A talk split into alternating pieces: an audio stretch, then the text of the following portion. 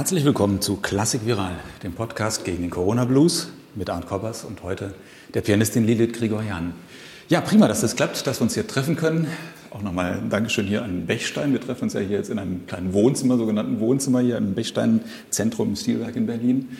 Was war das, was du da gerade gespielt hast? Ja, also erstmal auch. Das ich gestern schon mal gehört habe und dass ja auf der neuen CD drauf ist. Was ist das? Erstmal auch vielen Dank für die Einladung und für die Möglichkeit, hier zu sein. Und ich habe von Frédéric Montpaus äh, Musica Callada die erste Nummer gespielt, Angelico. Mhm. Ich denke mal, dass viele Leute den Namen vielleicht irgendwie mal gehört haben, Mompau oder ja. wahrscheinlich auch noch Mompou aussprechen normalerweise. Ja, es ist so französisch wäre Mompou, aber ich glaube, mhm. Katalan ist dann Mompau. Mhm. Ja. Aber Musik kennt man wenig und man kann irgendwie richtig, viele Leute wahrscheinlich wenig mit dem Namen anfangen. Kannst du ein bisschen was erzählen? Wer, wer war das ja, und was ist das vor allen Dingen für ein, für ein Werk? Tatsächlich, es ist schade, also finde ich schade, dass man ihn noch nicht kennt, aber hoffentlich werden immer mehr auch Pianisten sich wünschen, äh, die Werke zu spielen, weil es ist schon eine sehr besondere Welt für mich, äh, Montpaus Welt.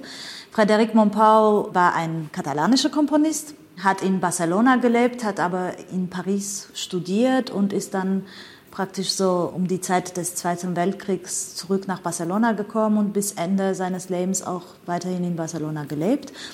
Montpaus Eltern haben Glocken fabriziert und ich finde, das hört man auch in seiner Musik, dass er mit dieser Spiritualität auch der Glocken und einfach mit dem Glockenklang sehr nah aufgewachsen ist. Man sagt, dass er ein sehr schüchterner Mann war. Er war auch begnadeter Pianist, war aber eben zu schüchtern um das Konzertleben und dann hat sich praktisch viel mehr mit Kompositionen beschäftigt. Und diesen Zyklus äh, Musica Callada, was übersetzt äh, die stille, die schweigende Musik ist, fand er selbst den Höhepunkt seines Schaffens, also seines pianistischen Schaffens. Er hat auch mhm. natürlich andere Werke auch komponiert. Das war sein letztes Werk, nicht? Also das sein letztes ist, größeres ähm, Werk. Ja, also dieses Werk hat auch sehr lange gedauert, bis das Werk vollständig wurde. Er hat das innerhalb von 16 Jahren komponiert und ich finde, man, der Zyklus besteht auch aus äh, 28 Miniaturen in vier Heften hat er das aufgeteilt und man merkt auch seine Entwicklung als Komponist und äh, der Anfang ist noch bleibt er noch sehr tonal und zum Beispiel am Schluss das letzte Buch ist zwar auch irgendwo tonal, aber da man merkt schon, dass er auch weiter ist und dass er dann auch tatsächlich auch wirklich viel mehr Freiheiten, was die Tonalität angeht, äh, sich erlaubt und mhm. äh, versucht auch noch mehr Klangwelten zu erzeugen einfach oder noch mehr Zustände zu erzeugen. Ja, du hast es gerade eingespielt auf CD und du hast es auch gestern im Konzerthaus hier im Gendarmenmarkt ja. gespielt, im kleinen Saal.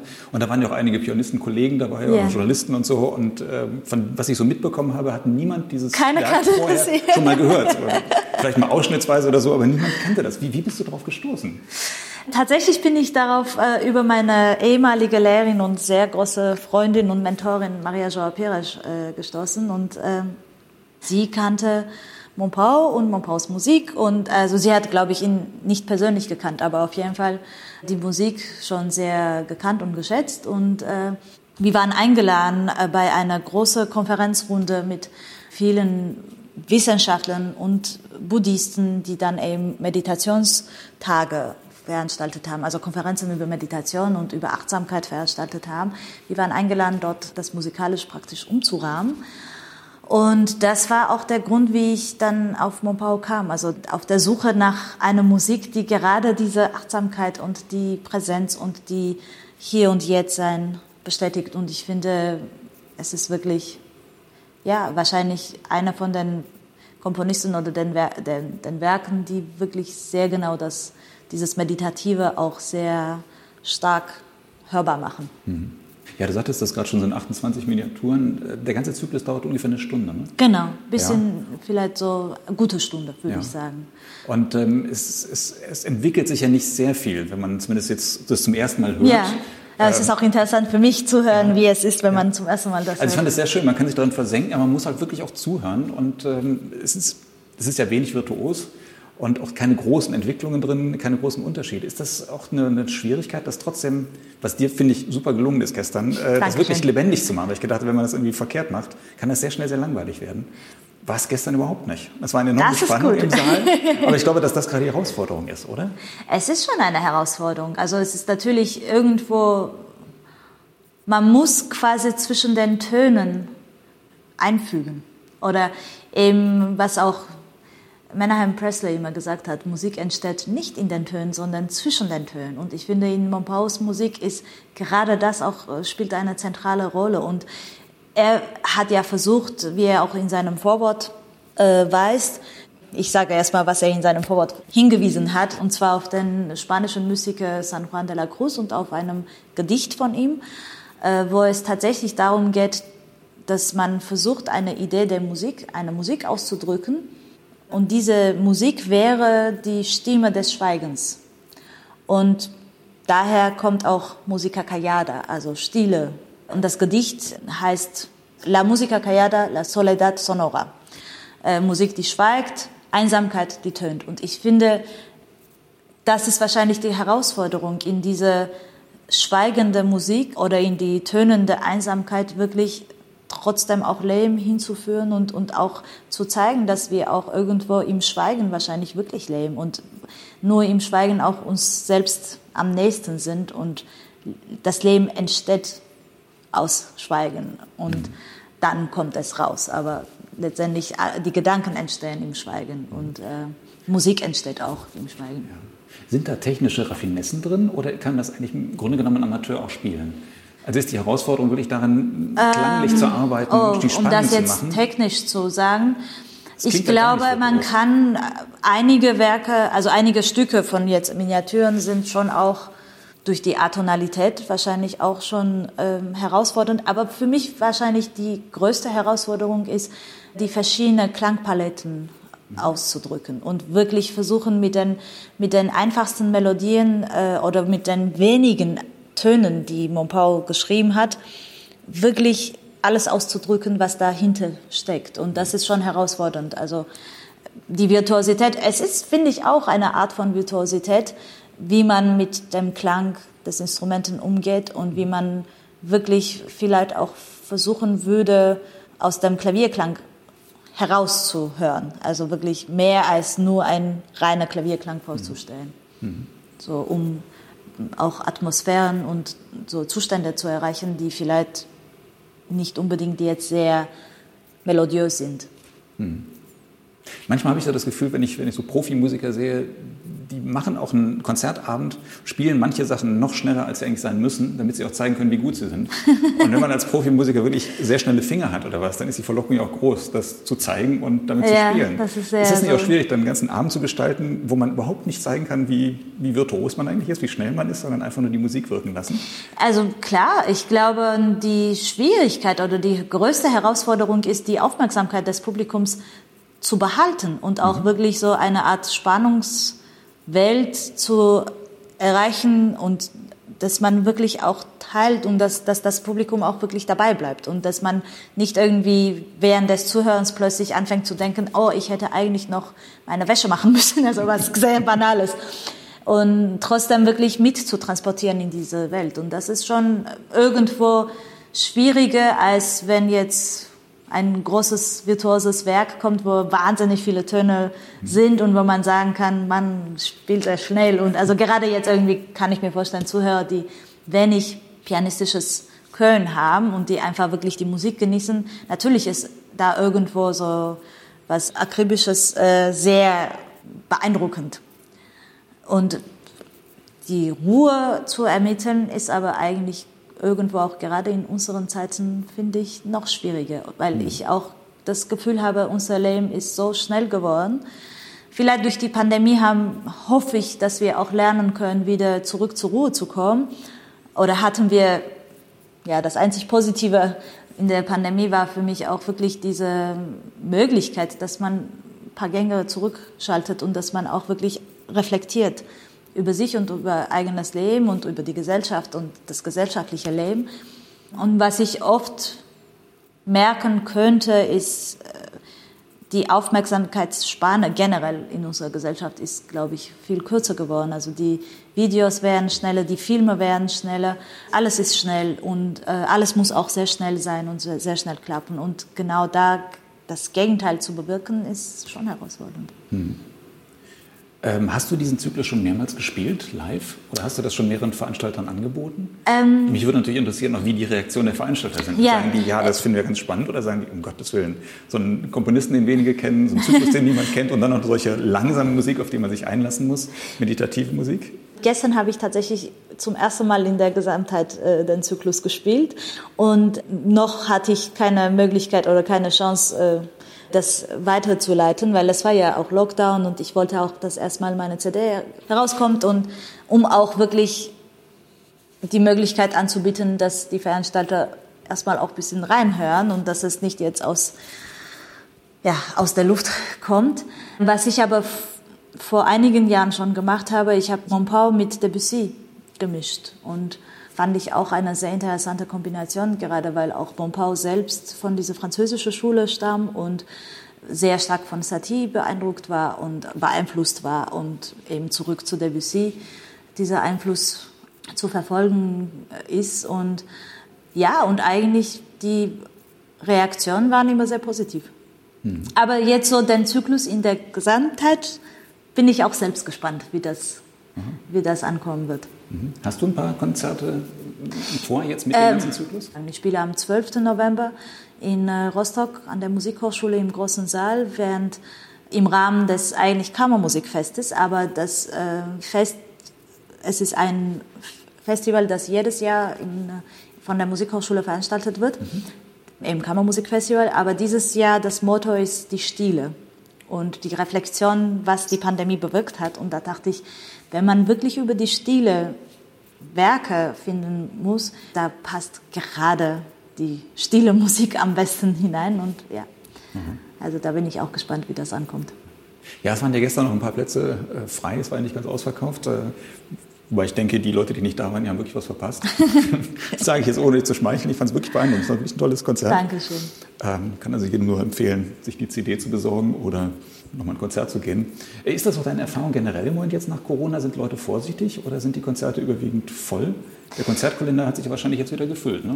Ja, es fühlt sich gut. Das finde ich eigentlich fantastisch. Aber ich merke, je nachdem. Also ich habe das Gefühl, dass von einigen Veranstaltern höre ich, dass die sehr vorsichtig sind, weil eben, ich schätze, das traditionelle Publikum vielleicht noch ein bisschen Vorsicht genießt, was auch verständlich ist. Aber zum Beispiel, ich hatte ein Konzert in Italien im Sommer und da sind zwar sehr strenge Regeln mit 2G, also nur genesen oder geimpft. Interessanterweise als Künstler musste man diese 2G nicht haben, weil man quasi praktisch weit weg ist. Aber äh, ja, aber für das Publikum war es sehr streng und ähm, und es war rappelvoll, ohne Abstände, ohne nichts. Mhm. Und also ich denke, mit all der Vorsicht, ich glaube, ich hoffe, dass Menschen auch trotzdem die Live-Konzerte vermissen werden mhm. oder vermissen und dann wirklich auch langsam sich äh, den Mut nehmen und zum Konzert kommen. Ja.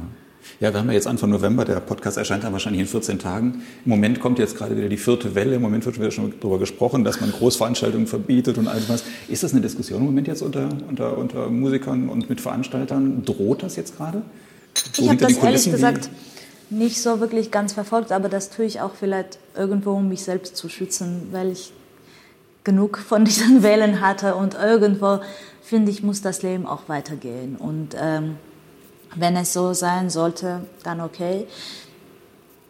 Ich habe aber nicht das Gefühl, dass jetzt so eine Panik herstellt, also oder dass es ein, eine Paniksituation gibt und äh, noch sind keine weiteren Konzerte verschoben worden. Daher. Das war heute eine große Schlagzeile in der im Tagesspiegel ja. hier, der Berliner Bürgermeister, regierende Bürgermeister, schlägt sowas wieder vor. Meint, wenn die Zahlen jetzt weiter so steigen, dann müssten die Großveranstaltungen wieder, wieder abgesagt werden. Was mich immer sehr irritiert, ist die Art und Weise, wie gerade die Kultur als Erster drankommt, wo man denkt, eigentlich, wenn man auch gestern jetzt im Konzert gewesen wäre, die Hygienekonzepte bei den Konzerthäusern sind so unglaublich mhm. gut durchdacht. Und es ist wirklich die Wahrscheinlichkeit, dass gerade bei Konzerten, bei klassischen Konzerten, wo Menschen mit Abstand sitzen, mit Maske sitzen und Maske tragen und wirklich auch sehr respektvoll miteinander umgehen, die Wahrscheinlichkeit ist gleich zu null eigentlich. Ja, ja. Aber gut, so ist mhm. unser Leben. Und in Rostock war wahrscheinlich auch eine gute Zeit, um die Corona-Phase zu überstehen. Das war so eine Insel, ja, wo ja, da war ich sehr, waren. sehr glücklich, in Rostock zu sein tatsächlich. Und wie ist es sonst so? Ist Rostock eine gute Stadt zu leben als Musikerin? Es ist sehr ruhig, was in meinen Studienjahren mich irgendwann gestört hat. Daher bin ich auch damals, das ist jetzt schon vor über zehn Jahren hatte ich Rostock dann verlassen, also als Wohnsitz. Praktisch, ich habe weiter dann dort studiert und dann auch angefangen zu unterrichten, aber ich habe äh, in Berlin gewohnt, dann war ich in Belgien und in Lissabon und ich muss sagen, jetzt nach zehn Jahren bin ich also seit zwei Jahren wieder in Rostock und es ist eine fantastische Stadt, die sehr viel Ruhe und frische Luft und äh, ja und das Küstenleben auch mit sich bringt und ähm, ich glaube, es hat immer mit Perioden einer Person zu tun. Und ähm, ja, also ich kann nur empfehlen, in, in diese Periode meines Lebens finde ich hervorragend dort zu wohnen. Ich glaube, viele Leute kennen Rostock nur auf den Polizeiruf, damit äh, und König es ja immer sehr düster ist und sehr, ich finde die ja sehr gut, aber sie sind doch irgendwie sehr düster und ja. malen so ein etwas schräges Bild von Rostock. Leider. Also ich fand eigentlich toll, dass Rostock jetzt so eine Art Vorbildstadt wurde in der Corona-Zeit ich finde, Rostock hat wirklich viel anzubieten. Und ähm, eben was, das, was die Ostsee angeht, das ist so unglaublich schön. Die Tatsache, dass man äh, in die S-Bahn steigt und innerhalb von 15 Minuten am Strand ist. Mhm. Oder dass der Stadthafen wirklich sofort da ist in der Innenstadt. Und wenn man mal wirklich so kurze Pause haben möchte, das ist auch ganz nah von der Hochschule entfernt und man ist innerhalb von fünf Minuten am Wasser, also mhm. am Kanal. Mhm. Ja. Es ist schon schön. Ja. ja. gestern nach dem Konzert ähm, waren ja auch noch so ein paar Leutchen aus die Rostock Connection da, ja. Annika Treutler und Johann Blanchard und so. Das sind ja alles Schüler von äh, Matthias Kirschner. Genau, genau. War er oder ist er immer noch so eine Schlüsselfigur für für Pianisten da in Rostock? Er ist nach wie vor eine große Schlüsselfigur in Rostock und nicht nur in Rostock. Und ja, er war langjährige Lehrer von mir und mittlerweile habe ich auch die Ehre, auch als seine Assistentin zu arbeiten. Also wir teilen einige Studenten von ihm und, und eben seine Klasse ist wirklich fantastisch, weil wir alle sehr, sehr, sehr befreundet sind, nach wie vor. Was ich immer toll fand, dass Matthias die Gabe hatte, bei jedem von seinen Studenten erstmal die, die Persönlichkeit des Studenten zu sehen und das wirklich, das sind ganz unterschiedliche Persönlichkeiten, was vielleicht auch dazu führt, dass wir überhaupt keine Konkurrenzgefühle untereinander hatten, auch während des Studiums und jetzt auch sowieso nicht. Und wir, wir freuen uns immer für, für die Erfolge von anderen und, und das sind meine besten Freunde. Also wirklich jahrelange Studienfreunde, die immer noch sehr aktiv da sind. Das ist auch sehr viel wert. Ne? Ich meine, der ja. Beruf ist ja schon sehr kompetitiv, so ein Wettbewerbsberuf. Ne? Ja. Das, Aber das, ist, glaube ich, die Gabe von, von Matthias Kirschnerreit, dass er eben diese Atmosphäre von eher Zuneigung und Familiarität und eben auch jeden einzelnen Studenten ganz als eine, äh, ja, als eine unabhängige Person gesehen hat und, und trotzdem eine familiäre Atmosphäre geschaffen hat. Und, mhm. ja. Mhm. Und jeder konnte einfach auf seine eigene persönliche Art und Weise gedeihen und sich weiterentwickeln. Und das ist schon, war sehr, sehr schön. Ja, du stammst ja ursprünglich aus Jerewan, aus Armenien genau. und bist dann mit 18 Jahren nach Rostock gekommen. Genau. Warum? Wie kommt man aus Armenien nach Rostock? Nach Rostock, es ist eine gute Frage. Eigentlich äh, hatte ich auch nie geplant. ja, also äh, es gibt einen sehr konkreten Grund. Mein Vater ist äh, Physiker und hat da in der Zeit in Rostock gearbeitet an der Universität. Und das war eigentlich auch der Grund. Und er hatte dann gehört, es gäbe einen Matthias Kirschnerreit, der fantastisch für Pianisten ist an der Musikhochschule Rostock. Und, und ich bin nach Rostock gekommen. Ich habe die Aufnahmeprüfung nur in Rostock gemacht. Ich wurde dann sogar in der Prüfung gefragt, wo haben Sie sich sonst beworben? Und für mich war, kam die Frage so komisch an, warum ich, ich, ich möchte hier studieren, ich habe mich hier beworben. Also ich habe dann erst nachhinein verstanden, dass dass das nicht der normale Weg ist. Und das war eine, ein reiner Glücksfall, auch mit Matthias Kirschneit. Mhm. Und dann bin ich wirklich bis Ende meines Konzertexamens in Rostock auch geblieben, ja. bei ihm in, in seiner Klasse. Du bist ja mittlerweile auch deutsche Staatsbürgerin, habe ich genau. gehört. Ähm, hast du immer noch enge Kontakte zu Armenien, nach ja, Jerewan? Ja, Wie natürlich. ist denn die Lage da äh, die, die, für die Kultur und für die Musik? Man hört immer nur von Krieg und von wirtschaftlichen Krisen und all sowas. Und es klingt alles ganz, ganz traurig irgendwie. Ja, da ist das ja ein altes Musikland, kein, ein altes Kulturland.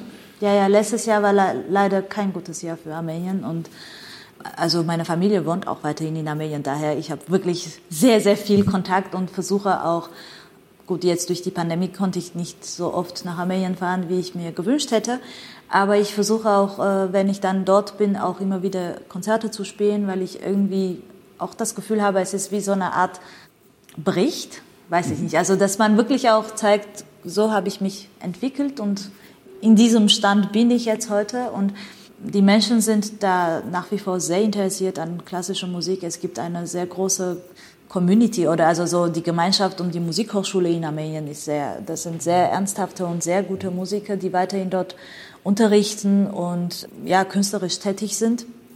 Es ist leider ein bisschen weit weg von Europa. Also ich glaube, ich würde mir wünschen, dass da mehr Kooperation zwischen europäischen Instituten und, äh, und armenischer Musikhochschule geben würden. Aber vielleicht mhm. irgendwann. Mhm. Du hast mit sieben Jahren angefangen, Klavier zu spielen. Das ist ziemlich spät, nicht? Ja, für so. also es ist eigentlich ich meine, ganz normal. Ja, aber wenn die Eltern schon Klavier gespielt haben, deine Mutter war Musikwissenschaftlerin, habe ich gelesen. Genau. Also insofern hätte es doch nahegelegen, Sie dass du eigentlich. Nach wie vor auch bist, Musikwissenschaftlerin. Ja. Also ähm, hätte ja nahegelegen, dass du früher anfängst. Und bei vielen ja. Profimusikern liest man dann irgendwie mit vier Jahren, mit fünf Jahren spätestens angefangen, glaube, mit sieben schon den ersten Wettbewerb gewonnen oder ja, sowas? Nee, ich glaube, meine Eltern wollten, dass ich eine ganz normale Kindheit habe. Und das kam auch sehr automatisch. Also wenn ich dann in die Schule gegangen bin mit sieben, dass ich dann auch gleichzeitig in die Musikschule aufgenommen wurde. Und ähm, keiner hatte jetzt gerechnet, dass ich eine Profimusikerin sein werde. Und es ging nur darum, dass ich eine allgemeine Musikausbildung bekomme. Und ich war in der Klasse von der ehemaligen Lehrerin von meiner Mutter, eine fantastische Lehrerin, gerade für die ersten Jahre. Und dann kam eins nach dem anderen. Also es war wirklich kein kein, es gab keinen direkten Plan. Aber es wurde dann wirklich wie so ein Dominoeffekt. Ich habe dann mit zehn Jahren einen Wettbewerb gewonnen, womit auch die Lehrerin nicht gerechnet hatte. Und nach dem Wettbewerb durfte ich dann mit dem Philharmonischen Orchester spielen. Und es war so eins nach dem anderen. Und äh, ja, und dann ging es so weiter. Mhm. Fühlst du dich dann auch der sogenannten russischen Schule irgendwie zugehörig? Ist das so ein bestimmter ähm, Weg zu spielen und zu lernen? Ich habe mal gelesen, dass der Rachmaninow sehr nah ist. Ja, Rachmaninow ist mir sehr nah. Das ist wahr. Aber wobei ich mir, würde. Wobei mir noch aufgefallen ist, dass du bis jetzt überhaupt noch keine russische Musik eingespielt hast. Eingespielt, ja, tatsächlich. Alles möglich, aber es ist kein russischer Name dabei. Obwohl ich sehr gerne spiele, also und auch oft spiele, aber tatsächlich, das ist noch ein, ja, das muss noch irgendwie gefühlt werden, auf jeden Fall. Aber ich kann nicht wirklich sagen, ob jetzt meine pianistische Schule wirklich russische Schule ist weil gerade eben meine erste Lehrerin, sie hatte, sie war selbst Schülerin eines der Gründer der, der armenischen pianistischen Schule. Dann habe ich eigentlich danach bei einem, da ist vielleicht mehr Kontakt zur russischen Schule, bei dem Professor aus der Musikhochschule, Sergei Sarajan. Sein Vater ist auch eine sehr große Figur gewesen in der, in der Gründung der armenischen pianistischen Schule und er hatte selbst, aber der, eben der Vater hatte mal in äh, Russland studiert. Also irgendwo ist natürlich, kommen die Ursprünge aus, äh, aus der alten russischen Klavierschule, aber ich glaube, dass da dann auch durch die Gründung der armenischen Schule haben sich dann auch die Art und Weise hat sich dann auch sehr armenisiert, wenn man sowas sagen kann. Also mhm. ist es dann. Ja. Ich habe dann auch einige Masterkurse besucht, auch noch bevor ich nach Deutschland gekommen bin, bei russischen Professoren und ähm, Klar, da gibt es schon eine Verbindung, aber ich könnte jetzt nicht sagen, dass ich jetzt wirklich die typische Vertreterin der russischen Klavierschule bin. Mhm. Also fühle ich mich auch nicht so. Weil vor allem auch in den letzten Jahren meine wichtigsten Lehrer waren dann Matthias Kirschnereit und dann Maria Joa Pires. Und das ist mhm. viel mehr die deutsche Schule als russisch. Auch von Maria. Also mhm. sie hat ja selbst auch in Deutschland studiert und das ist wirklich diese alte deutsche Schule. Und da fühle ich mich auch mehr zu Hause. Ja, die hast du ja in Brüssel kennengelernt. Du hast ja dann auch genau. nochmal studiert oder Aufbaustudium oder was immer das war. Ähm, das ist, das äh, nennt sich ähm, Residenz, also so mhm. Künstlerresidenz an mhm. der Musikchapelle. Ja. ja, wie muss man sich das vorstellen? Das ist, man, man liest das immer wieder da, diese Chapelle da in Elisabeth. Aber was, was verbirgt sich dahinter mit, den, mit diesen Meistern in Residenz oder mhm. Masters in Residenz, wie da die, heißen? Die ursprüngliche Idee von der Musikchapelle kam von Isai und von Königin Elisabeth, dass ähm, quasi talentierte junge Menschen die Möglichkeit haben, im mitten in der Wald, sehr ungestört äh, zu üben und sich, glaube ich, auch auf den Wettbewerb Königin Elisabeth vorzubereiten. Das ist sehr in, verbunden. In Waterloo, ne? Da direkt es ist in Waterloo. alten Schlachtfeld. Genau, genau. und es ist sehr schön mitten in der Natur und wirklich auch sehr ungestört. Und die Idee war, dass eben als Künstler man dort dann leben kann und sorglos auch sein kann, was den, was den Alltag betrifft. Und dass man dann die Möglichkeit hat, einmal im Monat bei einem Meister oder bei einem wirklich erfahrenen Musiker dann Unterricht zu haben. Mit Maria wurde das etwas anders als einmal im Monat. Also es war wirklich viel, viel enger der Kontakt. Und äh, sie hatte das auch tatsächlich als Kondition gehabt, dass wir alle nach, weil es gab sehr viele Musiker, die auch nicht, oder Künstler, die nicht dort gewohnt haben, die dann auch praktisch das ist dann quasi die Weiterführung. Also die Ursprungsidee war, dass alle dort wohnen, aber dann sehr viele sind dann immer hingereist, einmal im Monat den Unterricht gehabt und wieder abgereist. Und die Kondition von Maria war, dass wir alle dort vor Ort leben. Und sie wollte nicht einmal im Monat, sie hat viel öfters unterrichtet. Und zum Beispiel, was mich auch unglaublich geholfen hat, sie hat oft uns zu sich nach Hause bestellt und wir müssten da einfach üben. Und sie hat gekocht, sie kocht fantastisch und äh, sie ist eine perfekte Haushälterin, so, so oder so. Und sie hat dann eben äh, sich mit, der, mit dem Haushalt beschäftigt und sie konnte dann aber wirklich gleichzeitig hören, wie man übt und diese Übeprozess vor allem bewerten und dann auch äh, lenken und ähm, praktisch dann auch, ähm, ja, auch äh, Ratschläge geben. Und das war schon sehr besonders. Wie lange warst du da? Oder wie lange ist man so normalerweise da? Oh, sehr unterschiedlich. Also eigentlich, ich kenne Menschen, die sieben, acht Jahre dort waren. Ich habe vier Jahre studiert. Oh ja. Das ist doch schon eine Studium prägende Zeit wahrscheinlich, ne? Man hat vier Jahre noch tatsächlich da gelebt. Äh, ich habe ja in der Zeit, wo ich tatsächlich in Waterloo war, äh, wurde die, äh, die diese Chapelle-Institution wurde renoviert und keiner hat dann wirklich vor Ort gewohnt. Aber wir haben in Waterloo dann ein, so eine Art Musikerhaus gegründet. Wir haben dann wirklich als WG in einem Haus gewohnt, auch in Waterloo. Mhm. Ja, es war eine sehr besondere Zeit, ja, kann, kann ich sagen. Man ist dann doch etwas von, von der realen Welt so abgeschieden und ich habe sehr viele Freunde gewonnen und es war nicht immer sehr leicht, weil wir waren eine sehr, sehr kleine auch Gemeinde. Äh, praktisch, es sind, waren insgesamt vielleicht 30, 40 Künstler, die dort studiert haben und man musste dann auch mit jedem zurechtkommen. Man konnte praktisch auch nicht wirklich seinen Freundeskreis aussuchen, sondern das war der Freundeskreis. Aber das war auch sehr besonders und das hat uns auch sehr ja, zusammengeschliffen. So, äh. Und das sind ja von verschiedenen äh, Instrumenten. Instrumenten, ja. Also das heißt, ihr konntet auch Kammermusik machen. Genau, genau. Was auch fantastisch war, mhm. weil also es gab so viele diese spontane Jam Session, wo wir dann auch wirklich unsere Partys waren dann einfach vom Blatt alle, weiß nicht, Brahms Trios zu spielen, Brahms Quintett, Brahms Quartette oder Mozart oder alles mögliche. Also wirklich Kammermusikwerke mhm. ohne Ende. Und das war auch sehr schön. Mhm. Das war so eine besondere Austausch auch musikalischer und menschlicher Austausch. Ja, ich hatte vor ein paar Jahren gelesen, dass Maria Joao Pires sich zurückgezogen hat vom Podium. Jetzt war ich ganz überrascht, sie spielt ja doch wieder. Ne? Sie gibt ja. Konzerte. und ihr habt auch demnächst einen Duo-Auftritt, habe ich gesehen.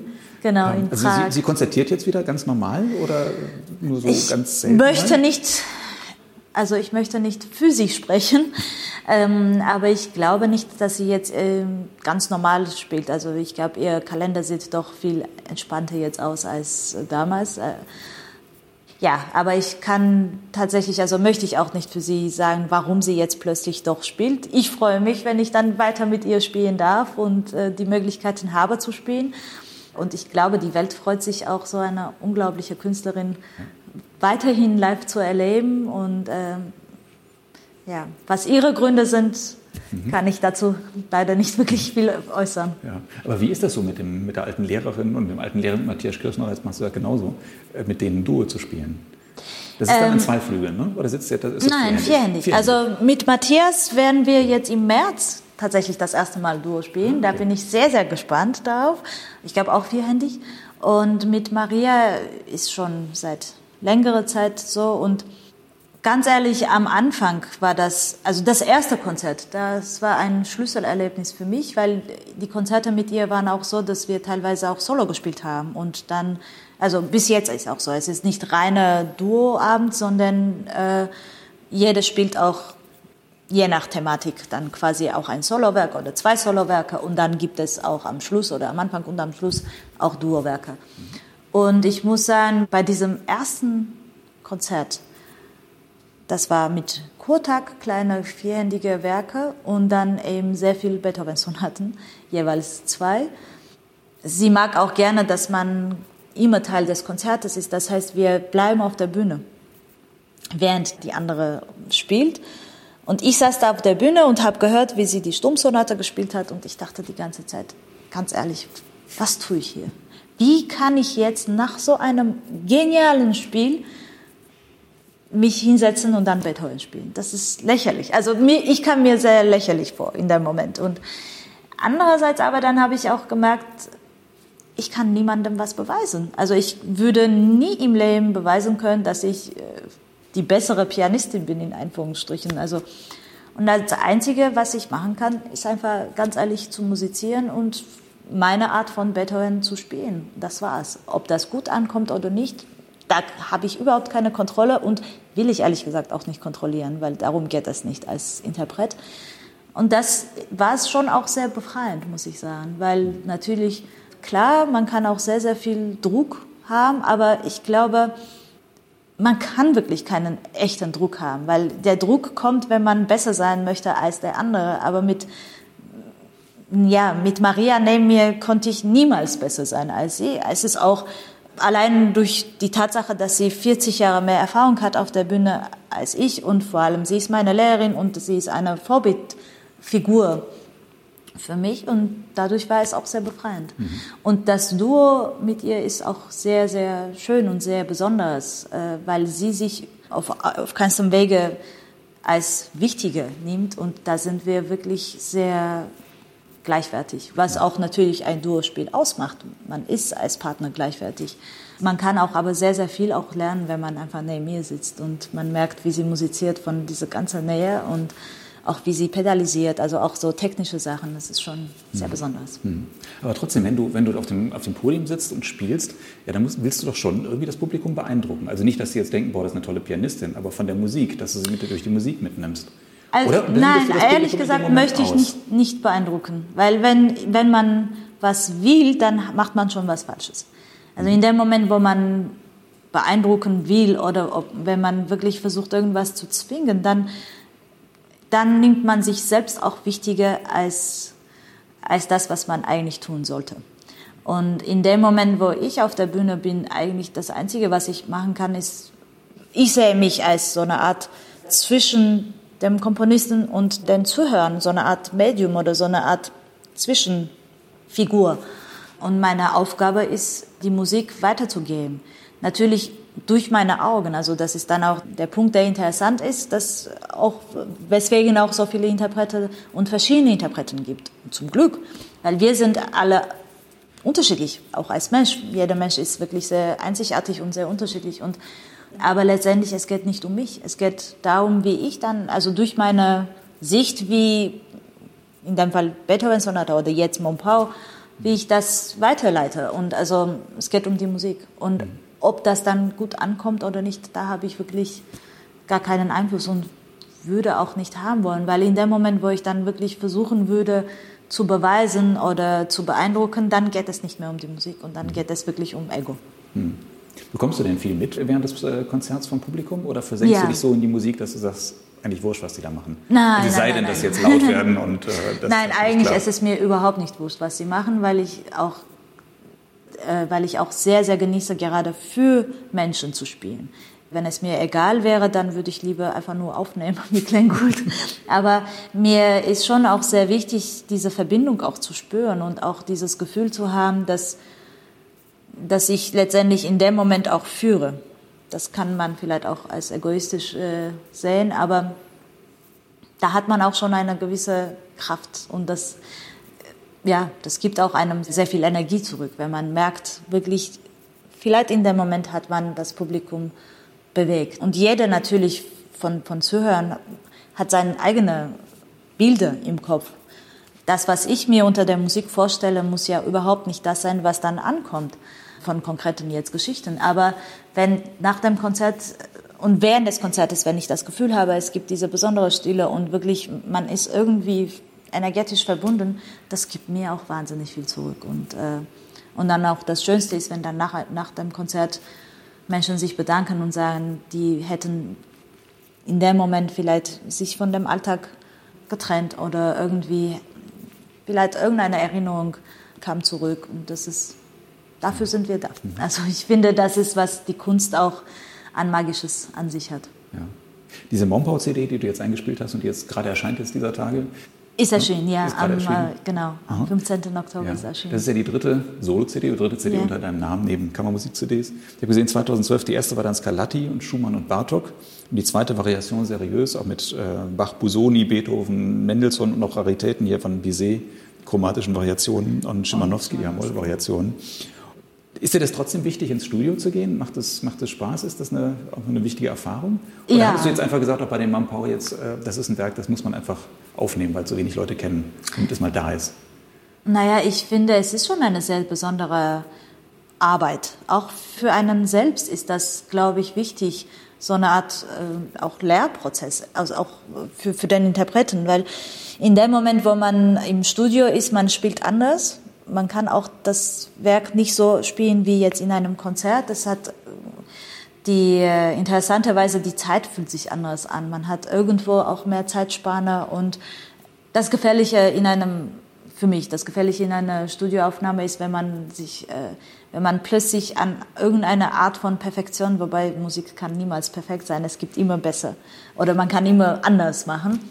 Ja, wenn man sich dann festfährt und dann irgendwie zu oft das Gleiche wiederholt. Aber es, ich finde, es ist auch wahnsinnig wichtig, mit einem guten Tonmeister und mit einem guten Produzenten also zusammenzuarbeiten. Und da habe ich wirklich das Glück mit Philipp Nettel. Wir verstehen uns hervorragend und ich habe volles Vertrauen an seinen Ohren mhm. und an seinen äh, Ratschlägen oder an seinen Visionen. Und wenn diese Arbeit stimmt, man kann da auch wirklich schon mit ganz anderer Art von Tiefgründigkeit auch was mhm. kreieren. Spielst du dann im Moment für den, für, den, für den Tonmeister quasi als Publikum oder stellst du dir ein Publikum vor? Tatsächlich in dem Moment spiele ich dann wirklich für mich. Und ich finde auch durch die Aufnahmen habe ich auch viel gelernt, diesen direkten, also eben ohne Publikum, was kommt tatsächlich aus dem Instrument raus. Also wirklich dieser Hörprozess ist viel stärker da und man was man auch dann in Konzerten natürlich äh, sehr zu gebrauchen kann, einfach wirklich zu hören, wie das Instrument reagiert und äh, oder wie das Instrument agiert und dann eben auch darauf kann man auch dann selbst reagieren und den Klang eventuell ändern, wenn man möchte oder anders gestalten. Ja, aber in, in den Aufnahmen spiele ich wirklich, da ist dann viel mehr die Musik abstrakt, also, also nicht abstrakt, aber da ist wirklich pur Musik, also da stelle ich mir nicht vor, dass ich für irgendjemanden spiele. Ja, du spielst ja die ganze Bandbreite des Repertoires von Scarlatti an bis, bis heute und Bach. Raritäten, die großen Werke und so weiter. In welche Richtung wird es gehen? Muss es in eine bestimmte Richtung gehen oder willst du das ganze Feld offen halten? Ich glaube, ich werde nie eine neue Musikspezialistin sein. Aber ich würde ungern mich auch einschränken und ich spiele die Werke, wo ich das Gefühl habe, dass ich da eventuell von mir aus was aussagen kann oder wo ich das Gefühl habe, dass ich das Werk verstanden habe. Vielleicht zehn Jahre später denke ich, ich habe das damals nicht verstanden, aber wenn ich in dem Moment das Gefühl habe, gut, ich, ich kann damit was anfangen. Also deshalb, ich würde mich ungern in eine kleine Schiene einschränken und sagen, jetzt bin ich nur Montpau-Spielerin oder jetzt bin ich nur Romantik-Periode-Spielerin. Das ist wäre zu schade. Also mhm. dafür haben wir als Pianisten so viel zu entdecken und zu spielen und also da sind wir wirklich sehr bereichert von mhm. Komponisten und das wäre schade, das nicht zu nutzen. Steht im Moment immer noch Montpau im Zentrum oder gibt es schon irgendwas anderes, womit du dich jetzt gerade beschäftigst, ähm, was du schon verraten kannst? Jetzt als wirklich Projekt würde ich wahnsinnig gerne die Kammermusikwerke von Baba Jayan aufnehmen. Das wäre jetzt so mein Wunschprojekt für, für die nächste CD, äh, weil dieses Jahr Baba Jayan 100-jähriges Geburtsjubiläum hatte und ich finde, dass seine Musik in Armenien zwar sehr bekannt ist und eventuell einige Sachen sind auch in Europa bekannt, aber so generell seine Violinsonate oder sein Trio, ja, haben vielleicht nicht den Stellenwert, den, die, den ich mir wünschen würde. Und das wäre so mein nächstes Projekt. Ja, noch eine letzte Frage. Wenn du mal durchhängst und irgendwie so ein bisschen wieder Freude brauchst und Lebensmut und sonst irgendwas, gibt es eine bestimmte Musik zu spielen oder zu hören, wo du weißt, dann geht es dir wieder gut, dann hast du wieder Power und ich höre sehr gerne Bossa Nova. Also ah. wenn ich so wirklich, ja, also tatsächlich höre ich kaum Musik, wenn ich mich entspanne oder ich mag sehr gerne lesen und das irgendwo diese Stile kann ich auch immer wieder gebrauchen und wenn ich jetzt Klaviermusik höre, dann ist das so eine Art Arbeit. Also dann funktioniert mein Gehirn auf eine andere, Art und Weise. Dann setze ich das Analytische automatisch da. Also entweder würde ich dann sagen, von, ja, würde ich dann Symphonien hören. So, Brahms. Brahms vierte Symphonie ist immer willkommen. Oder, weiß nicht, Tchaikovsky sechste. Ähm, aber jetzt so wirklich zur Entspannung, also gerne Bossa Nova oder Melody Gardot, mhm. äh, also Richtung mhm. Blues und äh, mhm. ja, so Bist langsame du begeisterte Jazz. Tänzerin? Ja. Bossa Nova? Nee, Bossa Nova kann ich leider nicht wirklich tanzen, aber ich, ich gehe gerne tanzen an sich, mhm. ja. Doch. Ja. ja, wunderbar. Vielen Dank für das Gespräch. Hast du äh, Lust zum Schluss noch ein Stück zu spielen von Montpau? Ja, kann ich gerne so. machen. Wenn wir schon mal die Gelegenheit haben hier, dann wäre das doch sehr schön. Ich überlege, was. Vielleicht spiele ich das, was ich sehr gerne mag. Mein Favorit von. Mhm. Hoffentlich mit dem Flügel wird auch klappen.